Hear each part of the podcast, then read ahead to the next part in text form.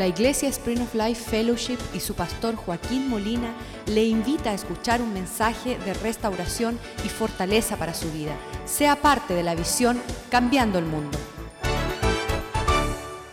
Padre, te damos gracias, oh Dios, por tu misericordia en nuestras vidas. Nos alcanzaste y nos amaste antes que nosotros eh, pensáramos, Señor, en ti. Tú ya estabas pensando en nosotros.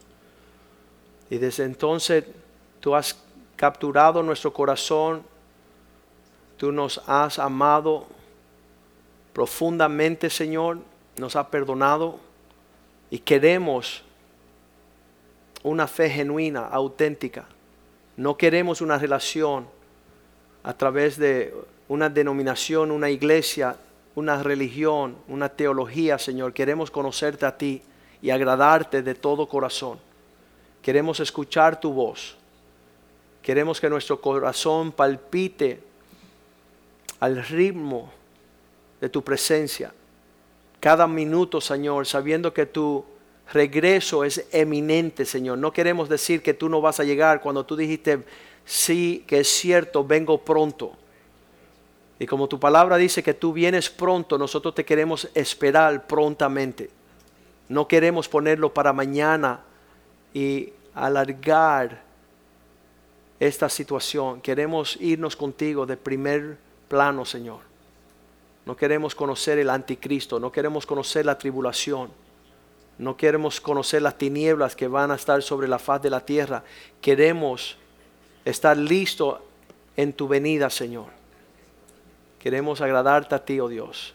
Danos la fe genuina que nos lleva a servirte y honrarte como te mereces, oh Dios. Prospera tu palabra en nuestro corazón, nuestras vidas, que sea como lámpara que alumbre nuestros pies, nuestro camino, nuestra senda. Danos el Espíritu en gran medida, danos la gracia que ha de responder a tu corazón y a lo que tú nos dices esta noche. Te lo pedimos en el nombre de Jesús. Amén y amén. Cristo en verdad había prometido en el dilema de Lucas 18:8 Lucas 18:8, en lo que él está declarando que la justicia se hará sobre la tierra, os digo que pronto les hará justicia, pero cuando regrese el Hijo del Hombre, cuando venga, hallará fe en la tierra. ¿Qué es lo que las personas están ofreciendo como fe en la tierra? Y en las conversaciones que tengo en el teléfono, las personas dicen, bueno, es que Dios todavía no me ha otorgado una casa, todavía no tengo mi carro, todavía las promesas de Dios no se han cumplido en una economía, una finanza, una, una prosperidad económica. Entonces, estoy golpeado en la fe porque lo físico no se está manifestando, pero ¿sabes qué? La fe es aquello que te lleva a tener victoria sobre el mundo. Cuando Cristo llegó a, mi vida y, y, me prometió que Él tenía una gran salvación y yo estaba debatiendo, ¿lo recibo o no lo recibo? Yo le decía al Señor, para mí vivir en pecado es el oxígeno que me lleva a existir. Y tú me estás diciendo que no respire más que no peque más. Yo no entendía la fe, pero la fe es la que viene a vencer al pecado, la desobediencia. La fe viene a darte, a hacerte vencedor y, estamos venciendo. Ese oxígeno que yo necesitaba, yo le estaba compartiendo hoy a, creo que fue Geraldo, que yo pensaba que era imposible serle fiel a una mujer toda la vida. Decía, eso es una locura. ¿Y sabes cómo se logra? Por la fe. La fe te da el poder de caminar como Cristo en la tierra. Y eso no es una casa, ni un carro, ni una ganancia, sino es el poder de vivir la vida en el Espíritu. El, el, no decir malas palabras para mí era una locura. ¿Cómo me van a decir que no, no se dice malas palabras cuando se manifiesta la, la salvación de Cristo y, te viene a purificar, te viene a santificar. La presencia de Dios te aleja de todo lo que para nosotros era natural. Y eso es lo que está buscando Cristo cuando regrese a la tierra, aquellos que están venciendo ah, están obedeciendo, están permaneciendo en la fe. Que la fe se ve en Hebreos 11:6 que dice que sin fe es imposible agradar a Dios. ¿Qué significa? Que la fe te lleva a agradar a Dios. Sin fe nunca vas a agradar a Dios. Pero en fe tu vida va a ser perfecto agrado, aceptable al Señor, porque es necesario que nosotros creamos el que se acerque a Dios, crea que Él le hay y que Dios le da galardón a aquellos que le buscan. Y, realmente promesas cumplidas a lo largo de un buen tiempo. Dios, Dios nos ha dado grandes y preciosas promesas. Los judíos tenían problema en que ellos tenían que aparentar. Yo, yo estaba diciéndole al vecino mío hace dos, tres días, yo llegué a los caminos del Señor así para entenderlo y, caminar sólido. Empecé a escuchar a los 16 años, pero para los 20 años yo rindo mi vida al Señor y, el intento de ser cristiano viene sobre 20 años casi de no cristiano. Entonces tengo muchas actitudes que fueron sembradas desde chiquito, desde adolescente, rebeldías, situaciones, pensamientos. Um, pero mis hijos nacieron en el Evangelio y ellos no tienen que intentar o esforzarse ser cristianos, ellos lo son. Yo tengo que forzar este cuerpo, pero ellos, ellos me ven a mí y se, burlan, se, se ríen. Tú estás luchando con tu naturaleza. Tú estás luchando con, tu ira, tus actitudes, todo lo que uno tenía acumulado. Pero ellos nunca entraron a la profundidad de esas actitudes. Ellos tienen un corazón de honra, de obediencia, de agradar a Dios. Y es lindo ver que para ellos no es un gran esfuerzo, eso ellos son. Ellos son, tienen esa, ese carácter desarrollado. Y es lindo. Um, entonces, en lo que los judíos estaban tratando de aparentar o no aparentar, cada vez que se encontraban en esa controversia, en Juan capítulo 8, Cristo le dice, no están en una fe legítima, no están caminando en la forma que le agrada a Dios, más bien el carácter que tiene se parece más a Satanás. Eh, este es Juan 8, 44. Vosotros sois de vuestro padre el diablo. Esas son palabras fuertes para decirle a uno que está profesando ser cristiano. Yo soy cristiano. Bueno, las actitudes que tiene, el comportamiento, no, no concuerdan con el Padre que está allá arriba. Más bien, los deseos de vuestro Padre, el diablo quieren hacer. Él es homicida. Ustedes me quieren matar a mí. Desde el principio Él fue homicida y no ha permanecido en la verdad. Él más bien le gusta la mentira porque no hay verdad en él. Cuando habla mentira, de lo suyo habla porque es mentiroso y padre de toda, toda mentira. Ellos querían identificarse con Abraham. En el versículo 39, en la controversia, en las discusiones, ellos respondieron nuestro padre es Abraham, de ahí salimos, de ahí somos, esa es nuestra hechura. Y Jesús le dijo, si fuesen hijos de Abraham, harían sus obras, caminarían de la forma que Abraham caminó. Um, versículo 40, pero ustedes procuran matarme a mí, un hombre que le estoy hablando la verdad, la cual he oído de Dios eso es lo que era el comportamiento. No hizo esto Abraham. En otra palabra, yo estoy caminando como Abraham, no ustedes. Entonces esa forma de, alinearnos con las actitudes, estudiar esta palabra esta noche nos va a ayudar. Y, vamos a ver, hablamos la semana pasada ah, lo que era alguna de los atributos de, Abraham que salió en obediencia que él se dirigía más por la, obediencia que por ah, sus sentimientos. Él no estaba, muchas personas dicen, es que no lo siento, pastor. Bueno, lo siento que no lo sientas. Y lo siento que no eres obediente tampoco, porque no eres como Abraham. Dice ah, Hebreos 11, versículo 8, que él salió en obediencia por la fe, esta sustancia, cuando Dios lo llamó, obedeció. Y me encanta esa actitud de Abraham, que nada más que Dios le habló y obedeció, no discutió, no se justificó, no se demoró, no se confundió. No, eso me confunde, pastor, lo que tú me dices, cómo tú quieres que yo tenga actitud. La confusión viene por no poder recibir la verdad, para salir al lugar que Dios, él había de recibir como herencia, salió sin saber dónde iba.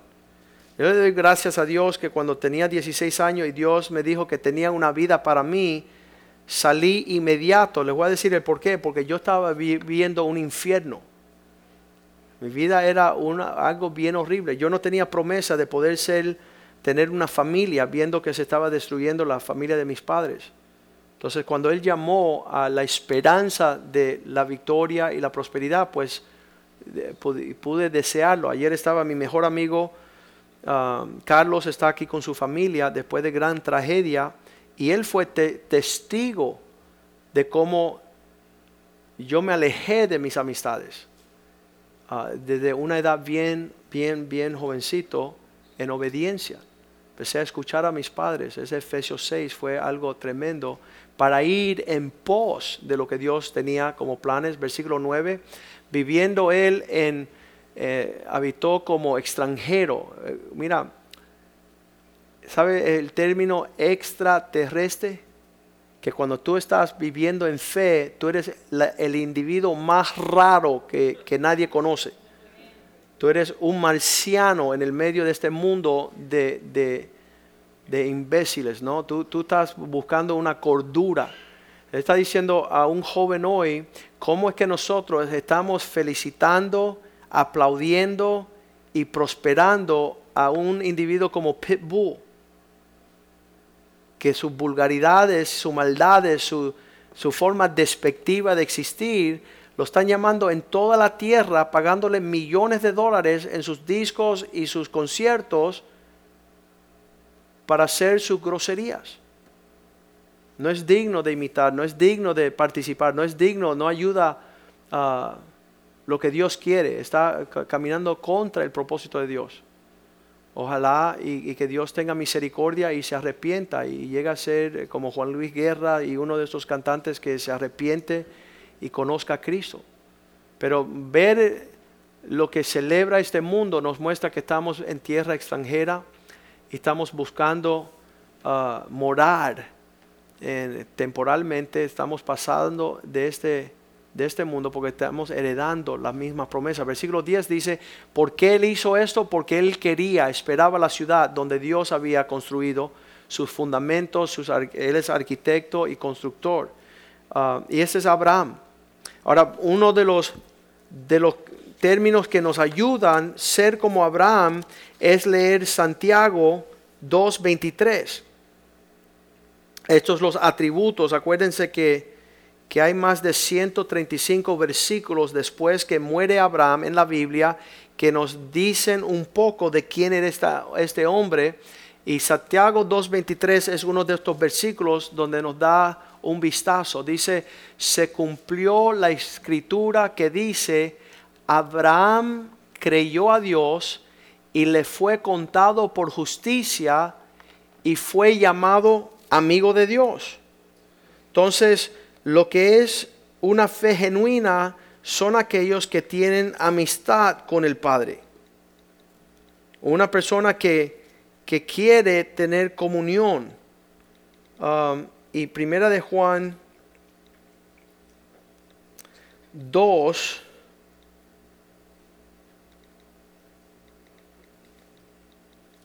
Vamos a leer acá.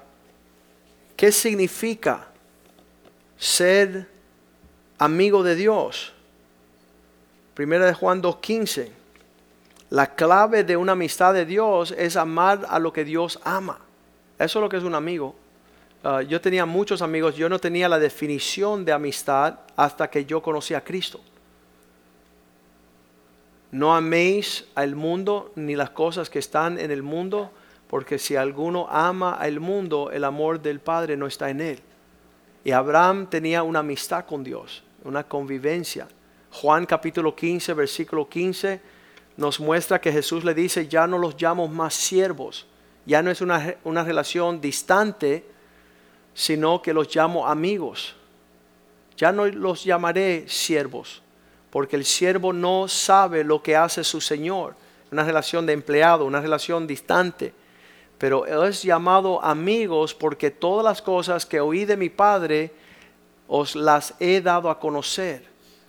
En, en, otras palabras, la Biblia dice que un amigo es aquel que comparte la intimidad de lo que tu papá te ha compartido. Cuando tu papá dice no fume, no fumes y tú sales a fumar, tu amigo te dice, dale, que tu papá no está aquí, eso no es un amigo. Ah, si tu papá dice, no me gusta que esté tomando y tu amigo te está diciendo, toma una cerveza, toma alcohol, ese no es un amigo. Y de esas personas nos rodeábamos. Ah, nos rodeábamos y, y más aquellas personas que vienen a nuestra vida a decir, tengo una mujer para ti, vamos a, ir a, hacerle infiel a nuestras esposas. Y, y, eso eran nuestros compañeros, eso eran nuestras amistades, de ellos nos rodeábamos, con ellos compartíamos, hasta conocer a Cristo que nos enseñó que esos no son amigos, son enemigos. Son personas que vienen a ayudar a Satanás a destruir nuestras vidas. Y a lo largo de mucho tiempo, yo me acuerdo seis meses antes que me llamó Carlos, con la tragedia de su vida, eh, habíamos ido a un restaurante a tomar un café y él dice, dale, tómate un trago. Y yo le dije, Carlos, yo soy pastor, 30 años me convertí, tú sabes que no ando en esa. Sí, pero tú no eres un cura. No, yo no soy un cura, pero tú no lo entiendes bien y, todavía 30 años más tarde siguen queriendo que nosotros participemos aquello que no agrada al Padre. Y eso no es un amigo. El amigo quiere que tú y tu Padre sean uno. Juan 10:30, Cristo con 30 años dice estas palabras, yo y el Padre uno somos. Si supiéramos la importancia de lo que viene el Padre a hacer en la vida de una persona, uno sería su mejor amigo en felicitarlo, estar junto al Padre, porque ahí está la herencia. Ah, estábamos en estos días viendo el canal TBN, ah, ya se murió el dueño, el fundador, Paul Crouch, y estaban hace 30 años o 25 años en una conferencia y se monta una muchachita al elevador donde está Jan Crouch, que es la esposa de Paul.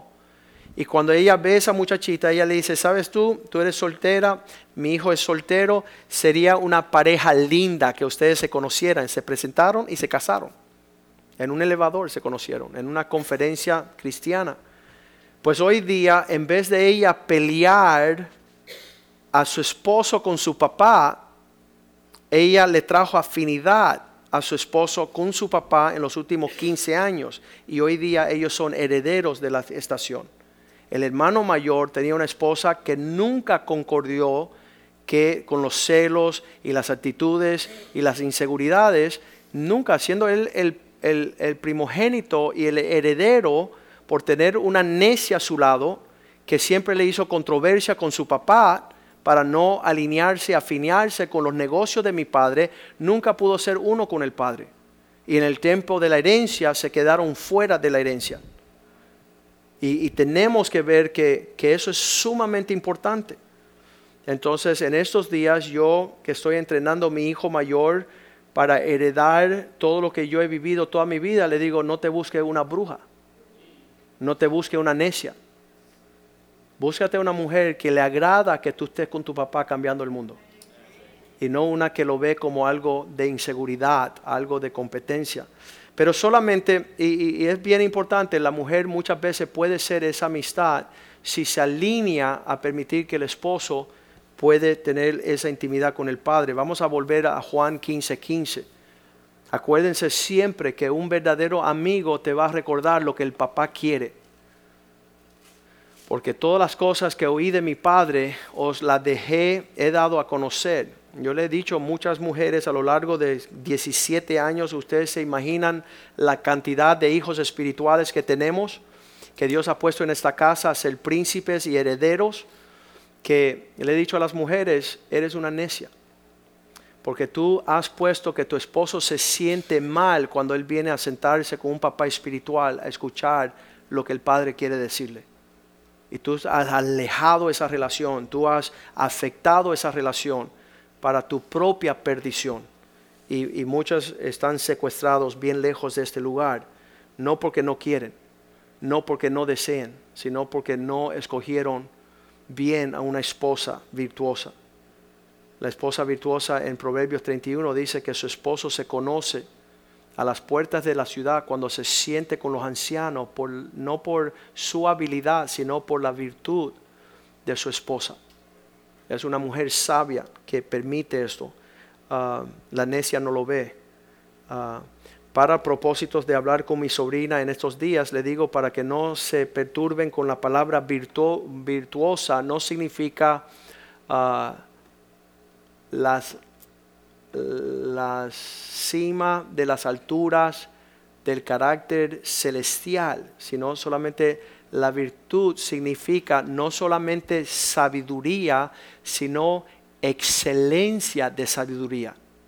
Es una, no, solamente que sabes y eres, sino tú, tú lo escoges. Dice, tú hiciste mucho más que las compañeras tuyas. Ellas fueron sabias, pero tú fuiste excelente en sabiduría significa que tú estás caminando. y eso yo le decía a mi sobrina, yo no quiero más que tú seas una cristiana, no quiero más que sea una mujer sabia, sino que todos te conozcan por ser una mujer virtuosa. ¿Qué significa?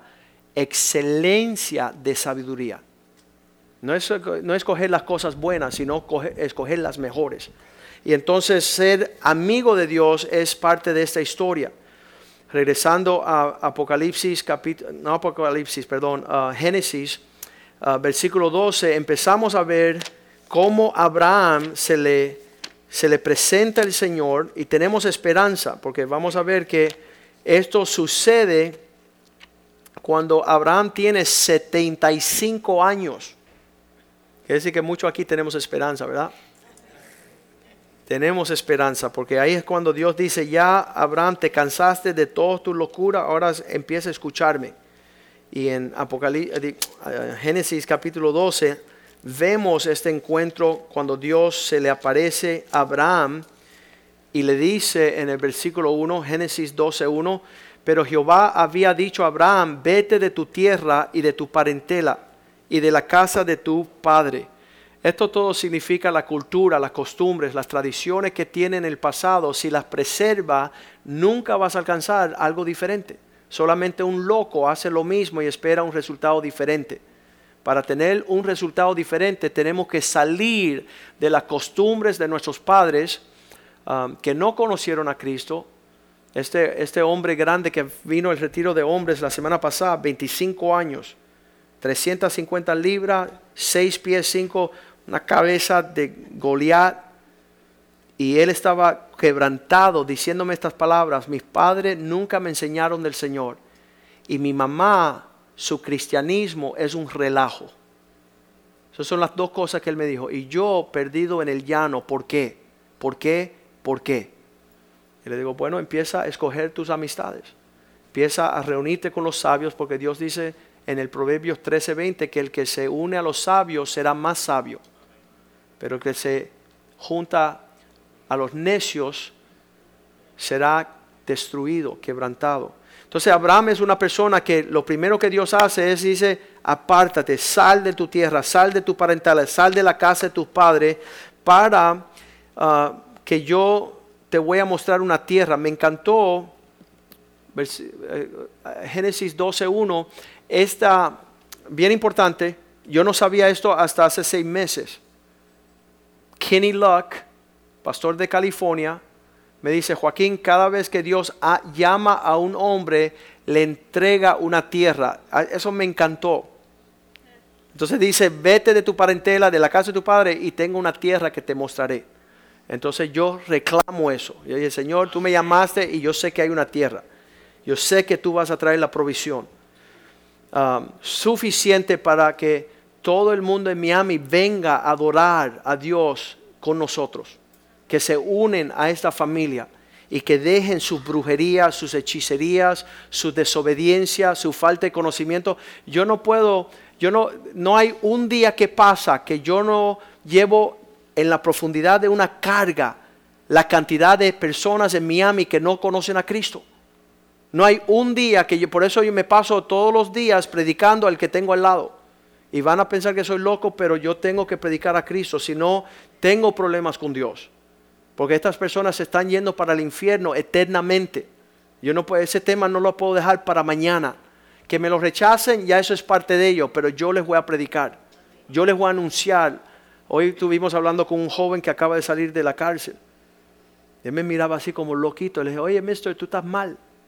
Dice, no, yo estoy bien, porque estaba mal antes que fui a la cárcel y los tres años que sufrí, pero ahora estoy bien. No, tú estás mal. Estás súper mal. Y busca, escapa por tu vida. Ayer estaba pasando una familia ahí, vieron el carro de Salvemos la Familia, entraron toda la familia, dos hijos, la esposa y el esposo. Hicieron un escándalo aquí. Pero todo lo que es nuestro va a gritar que Cristo es la respuesta. Cristo es la respuesta, hay un refugio, hay un lugar. Y, llegaron, estuvieron en el servicio y después se quedaron un buen tiempo hablando con los hermanos.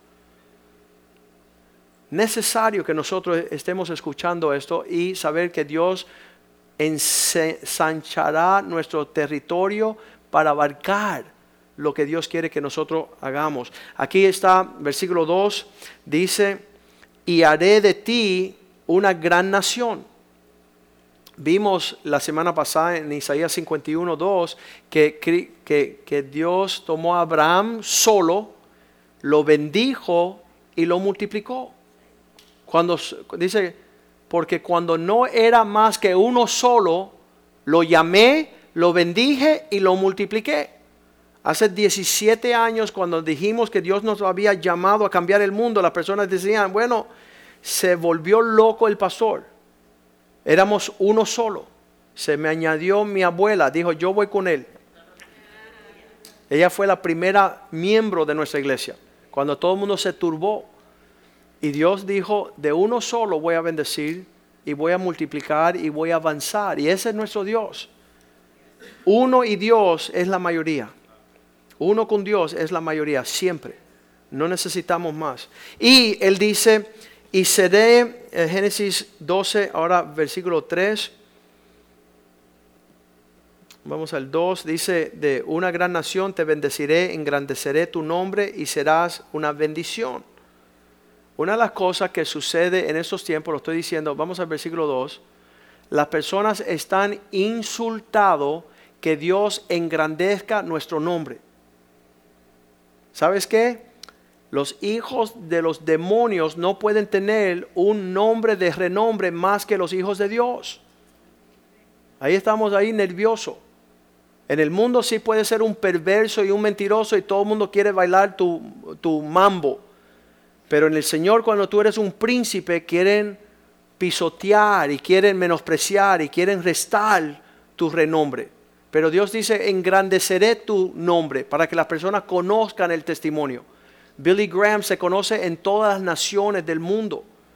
Y no es algo vergonzoso que, conozcan tu justicia, tu integridad, tu pasión para Cristo. Eso es parte de la herencia de los santos. Versículo 3, esto también sigue, bendeciré a los que te bendicen, maldeciré a los que te maldicen, en ti todas las familias.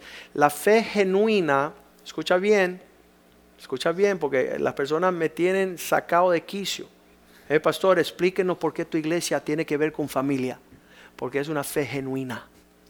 Es una fe que levanta padres, esposos, hijos, esposas, hijas, que son una bendición a la tierra.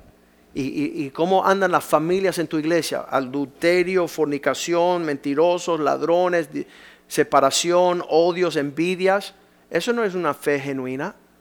La fe genuina dice que Dios pone el solitario en familia y lo hace prosperar. Y todas las, todas las promesas dicen esposos, primera de Pedro 3.7. Cuando ustedes están viviendo con sus esposas, si no tienen sanidad en su relación, sus oraciones tendrán estorbo.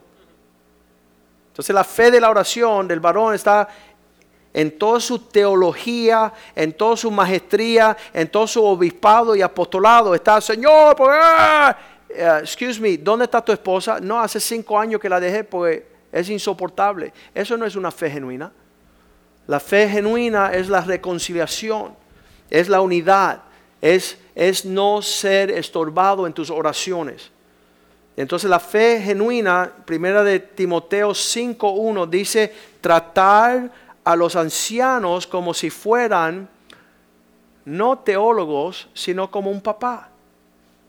Cuando vas a ir a hablar con una persona mayor, no lo trates como un ministro del Evangelio, el diácono, el junto de la intercesión. No, un papá.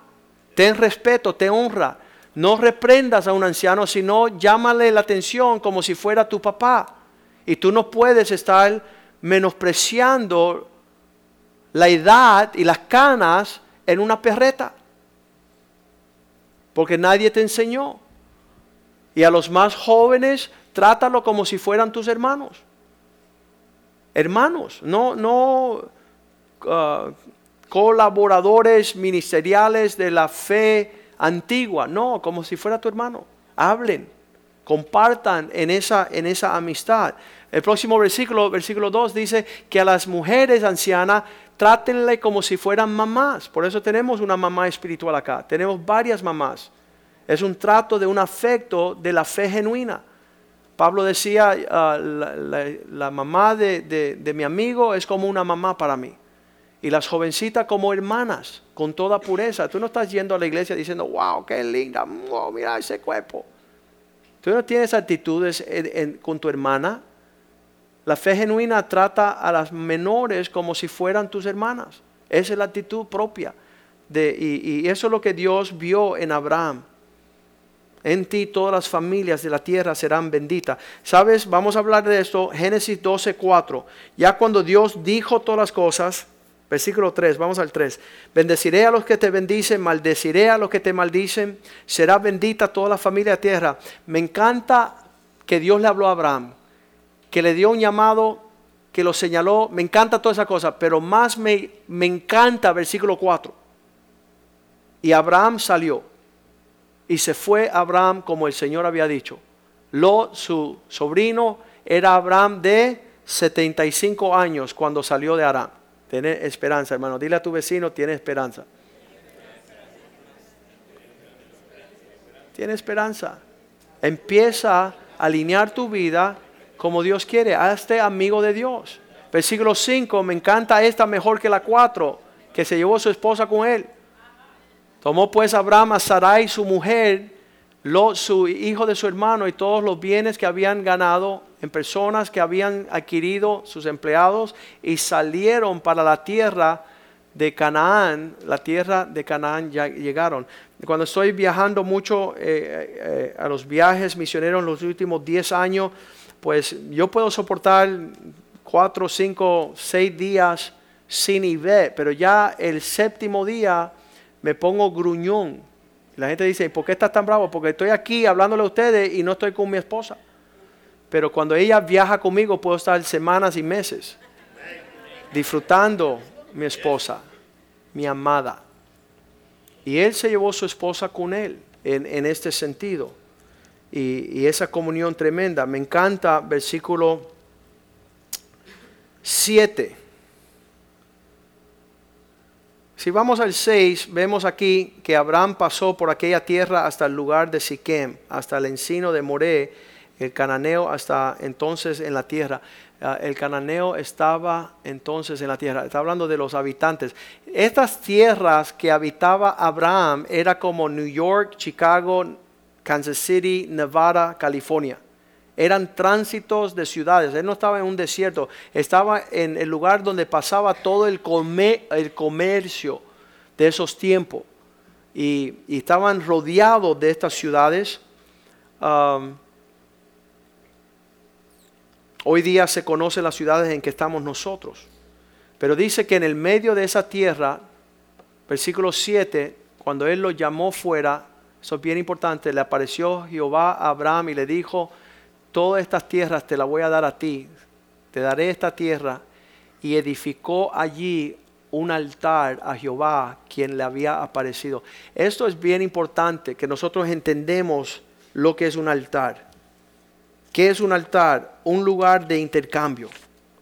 Un lugar que le damos la honra suficiente para que nosotros podamos adorar a Dios como Él le merita. Que nosotros podemos ofrecer nuestra constancia, nuestra fidelidad, nuestra seriedad, lo genuino de nuestra devoción, tiene que ser en el lugar que Dios corresponde. Muchos cristianos andan como nómadas. ¿Eso es un término? Eso no están sirviendo al Señor, están sirviéndose a ellos mismos. No tienen un lugar donde hay un testimonio, donde ellos sacrifican, donde ellos ofrecen, donde ellos ofrendan. Eh, verán que, que hay un menosprecio en esa altitud. Pero allí Abraham edificó esta, este altar, lo cual nosotros creciendo teníamos altares a dioses falsos. Éxodo 34, 12 dice el Señor la represión a su pueblo, le dice, miren bien que no hagan pactos con los habitantes de la tierra, no vayan, en otras palabras, rendir culto, rodillarse, uh, inclinarse ante los dioses extranjeros. Uno de los dioses más fuertes de esta ciudad de Miami es el dios Mamón. Miren bien que uh, Éxodos 34, 10, 34, 12, guárdense de hacer alianza con los moradores de la tierra donde van a entrar para no, que no sean tropezadero en medio de ti. Versículo 13. Más bien, cuando vean los altares, derríbenlos y quebranten sus estatuas y corten las imágenes. Echen abajo todo lo que no sea de Dios. ¿Por qué? Versículo 14. Porque Dios es un Dios celoso. No te, deje, te has de inclinar a ningún otro Dios porque Él, Jehová, cuyo nombre es celoso, Dios celoso es. Él no quiere ver tu devoción en otra dirección, sino en el lugar donde, donde Él ha puesto. Jueces 6:25 le habla a Gedeón y le dice, mira, vete a destruir. Aconteció que la misma noche le dijo Jehová, toma un toro del hato de tu padre, el segundo toro de siete años, y derriba el altar de Baal que tu padre tiene y corta también la imagen de acera que está junto a él. Vamos a derribar los dioses falsos de nuestros padres. Dice el Señor, no vas a poder servir a dos dioses. Vas a amar a uno y vas a menospreciar al otro. Salmo 15.3 dice, ah, porque ellos preguntan, ¿dónde está nuestro Dios? 115.3, perdón. Salmo 115.3. Nuestro Dios está en los cielos todo lo que Él quiere hacer, Él lo ha hecho. Versículo 4. Pero los dioses de ellos, los ídolos que ellos obran de plata y de, oro, son la obra de sus manos. Versículo 5. Ellos tienen boca, mas no hablan. Tienen ojos, mas no ven. Tienen, ah, versículo 6, pies, tienen orejas, mas no oyen. Tienen narices, no huelen. Versículo 7 Manos tienen, mas no palpan, tienen pies, mas no andan, no hablan con su garganta. Están sumamente, versículo 8, semejante a ellos son los que les hacen cualquiera que confía en ellos. Eh, nosotros nos criamos yendo a la casa de nuestros tíos y nuestras tías, tíos abuelos, y todos tenían su altar a, los dioses, Santa Bárbara, San Lázaro, ponle un tabaquito, échale unos kilos. todas, estas, eh, todas estas creencias aquí en Miami es horrenda, los altares. No es extraño nosotros estar manejando por Miami y ver una pobre gallina en un saco tirado en el medio de la calle. Y yo sé que no fue de Kentucky Fried Chicken. Yo sé que es un rito satánico, un pacto. Y gracias a Dios que ya Oscar no está en eso. Pero esos tenían altares y, derramaban sangre Y nosotros, les voy a decir algo, porque eso es bien importante. Esto acá no es algo más que un altar al, Dios altísimo. Y muchas veces por falta de nuestra reverencia y nuestra familiaridad, tratamos este lugar con mucha falta de respeto. No hay honra en muchas actitudes. Ahora mira, mira la diferencia. Nosotros, como en casa de nuestro papá, hay la confianza de andar en actitud, pero alto respeto. Tenemos la actitud de, acercarnos, hay la familiaridad de acercarnos sin tenerle miedo, pero no, no confundamos una cosa con la otra, sino que vamos a, a, guardar, porque este es el lugar donde nosotros invocamos el nombre de Dios. Y es en este lugar donde Dios hace sus obras de forma maravillosa. Ah, el altar es el lugar donde presentamos nuestras vidas como ofrenda agradable al Señor. ¿Cómo vamos a estar tratando esto como si fuera el patio de casa, la terraza de... No, no debe de ser. Y, nuevamente el balance es, no queremos que las personas lleguen aquí y digan, ay, no se puede entrar, vamos, vamos a caer muertos. Pero sabes qué, démosle la honra de la respuesta que queremos recibir del Señor. Y no ponernos aquí arriba. Ah, muchas de las iglesias ah, tratan el lugar este sagrado y santo como si fuera una discoteca nocturna. Y, por falta de entendimiento y conocimiento, vamos a meterla ahí, que la luz... y se pierde todo semblante de la honra que debe tener ese lugar. Ahora, lo opuesto también es horrible, donde no hay, tú sabes, donde está tan seco y tan aislado que nadie se atreve a tener una relación con Dios. Pero, pero debemos tener el balance. Y, les voy a decir la verdad, a la entrada de la iglesia. Tú quieres meter tu chusmería y tu locura, vete para la cafetería o el patio ahí atrás y anda así. Pero aquí, ¡ay! Eh, chica, te dije. Y yo, yo, yo hago así. No tienen idea dónde están. No, no, tienen entendimiento. Y, obviamente son los, nuevos que llegan, pero hay personas que nunca han tenido un papá que le hayan señalado lo sagrado del lugar donde nosotros alabamos a Dios. Se usa la palabra chancletar Chancletazo es un golpe, pero chancletar es andar despectivamente en un lugar sin reverencia. Y, no debemos, nosotros debemos inculcar a, aquellos que tenemos la influencia en una forma saludable, porque tampoco ser religioso y legalista y, mira, está mascando chicla. Pero, pero esa, esa, es, entonces eso estamos aprendiendo. Somos primera generación donde hay un altar en nuestras vidas, que no fuese el altar de los demonios. Pero um, eso, eso tiene que suceder, tiene que ser una realidad en nuestras vidas. La palabra de Dios sale de este lugar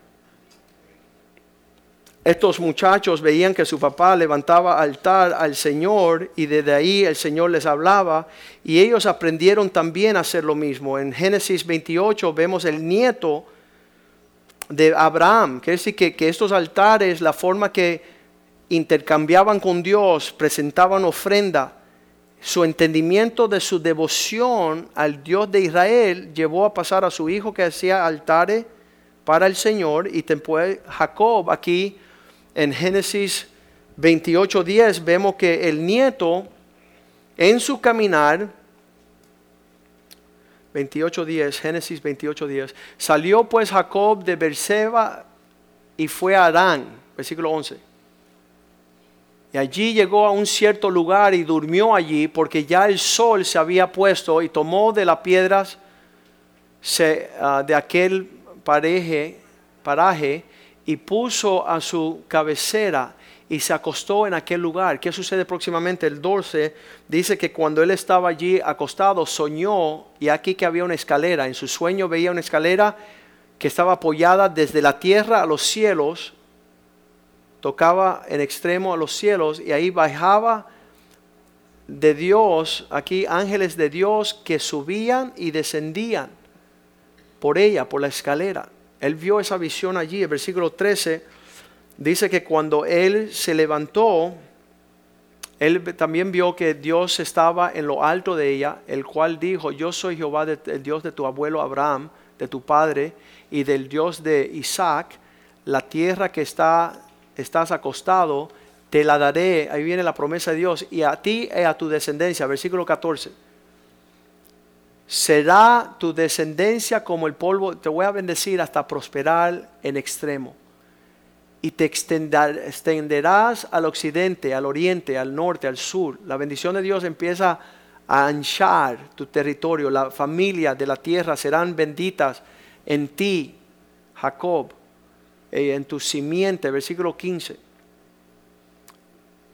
cuando Él se levanta, he aquí, yo estoy contigo. Ah, no, es, Dios sigue hablando, dice, aquí estoy contigo y te guardará por donde quiera que fueras y volveré a traerte a esta tierra porque no te dejaré hasta que haya hecho lo que te he prometido, lo que te he dicho. Versículo 16.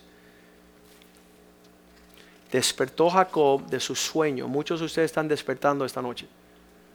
Y decir, ciertamente Dios está en este lugar y yo no lo sabía. Ciertamente Dios quiere tener una comunión conmigo en este lugar y yo estaba desconociendo lo que era un altar. La fe genuina tiene un altar. Y no es un altar en las cuatro esquinas de Miami, sino en el lugar donde Dios te habla, Dios te bendice, Dios te da promesas. Y allí tú no eres nómada, tú eres hijo, tú eres familia. Y entonces dice, cuando él se enteró que estaba Dios en aquel lugar, él dice el 17, de verdad que esto es un y tuvo miedo, referencia, y dijo, cuán terrible es está este lugar. No es otra cosa que la casa de Dios y puerta del cielo.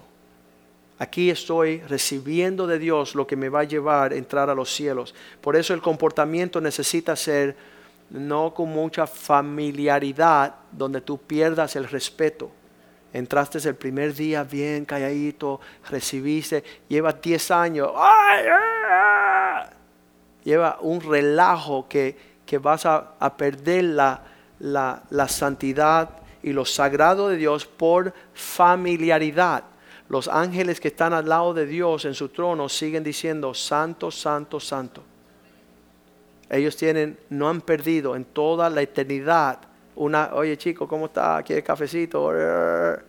No, ellos no cruzan esa línea para mantenerse en un lugar de bendición.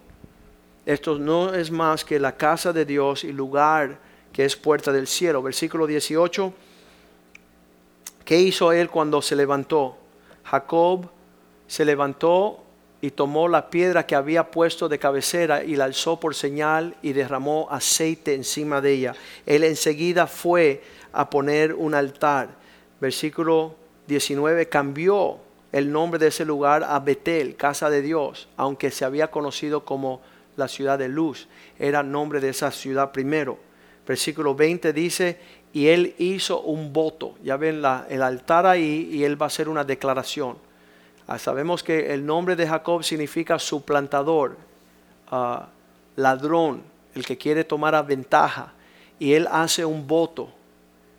Es un lugar donde hablamos con Dios, el altar, diciendo, eso es, eso, es un, tipo bien tremendo. Él dice, si tú fuere, si fuere Dios conmigo y me protege en este viaje que voy a dar, y me diere pan para comer y vestido para vestir, versículo 21, y si volviere en paz a casa de mi Padre, entonces Dios será mi Dios. Ese intercambio es tremendo. Versículo 22, además, esta piedra que he puesto por señal será casa de Dios y de todo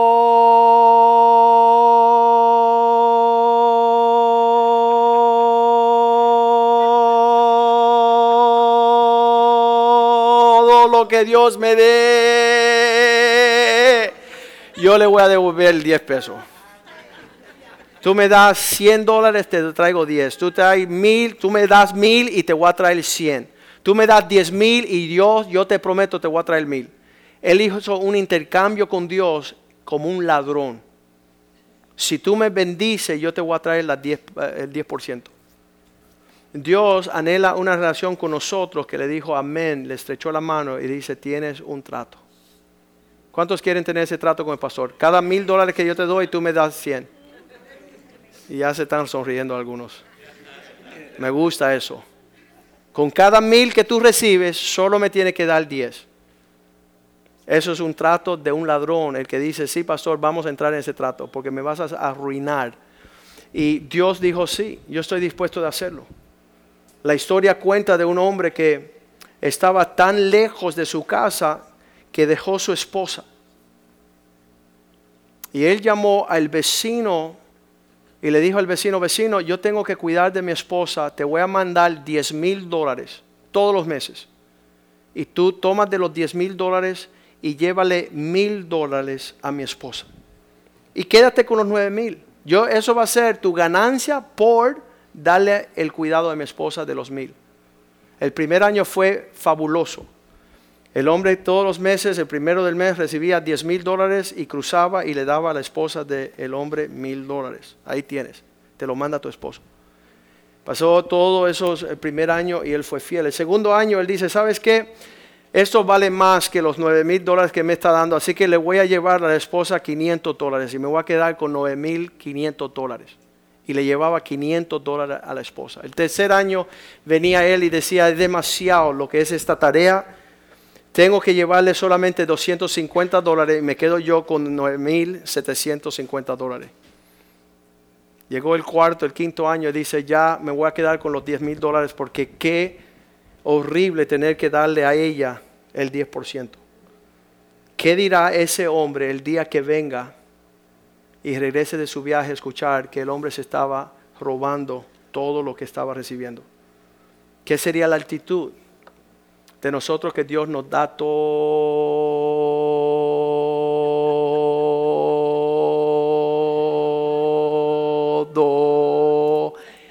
y no hay bendición a la casa de Dios? Dame, dame, dame, yo me llamo Jaime no tengo conciencia. Dios entró en este trato con Jacob y en verdad vemos que este intercambio es algo que puede comenzar a suceder con usted esta noche. Que el lugar del altar de Dios sea un lugar de reconciliación. Estaba en la parte atrás de esta iglesia cuando me vino un hombre y me dijo, ¿tú crees que mi esposa y mis hijos van a volver conmigo? Tres años separados. Le dije, mira, allá, si yo fuera tú, me voy para el altar y doblo rodillas y clamo al Señor. Él no terminó de hablar conmigo. Él fue corriendo y yo lo vi que se tiró.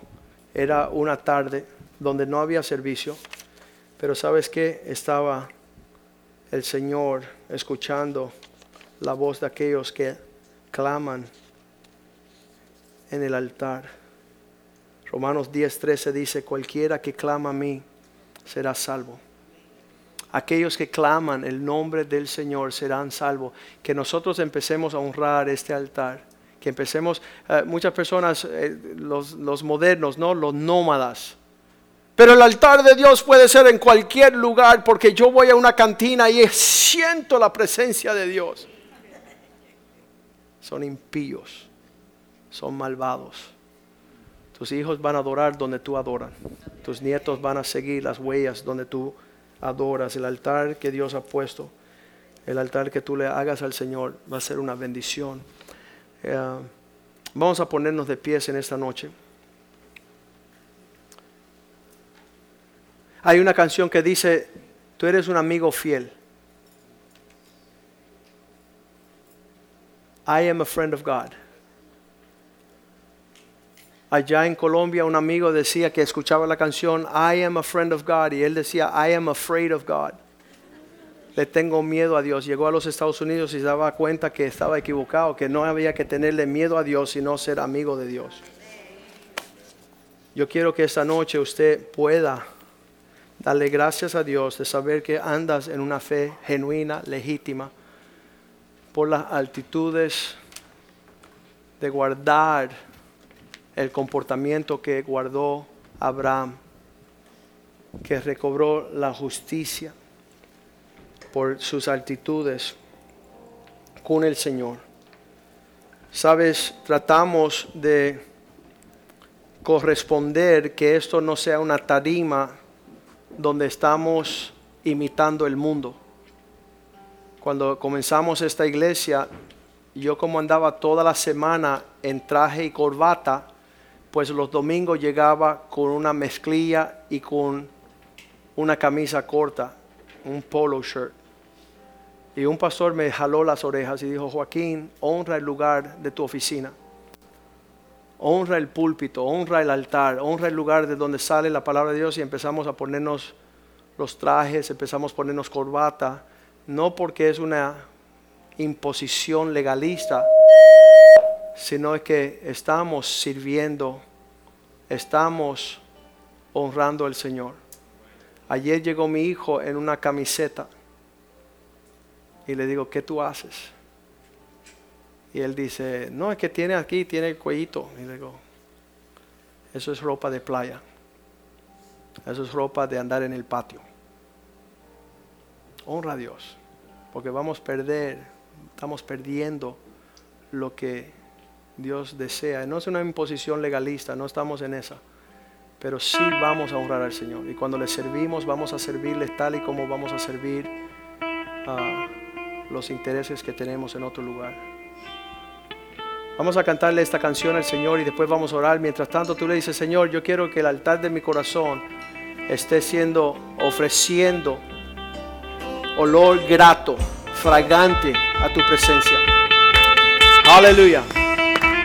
Quiero ser amigo de Dios.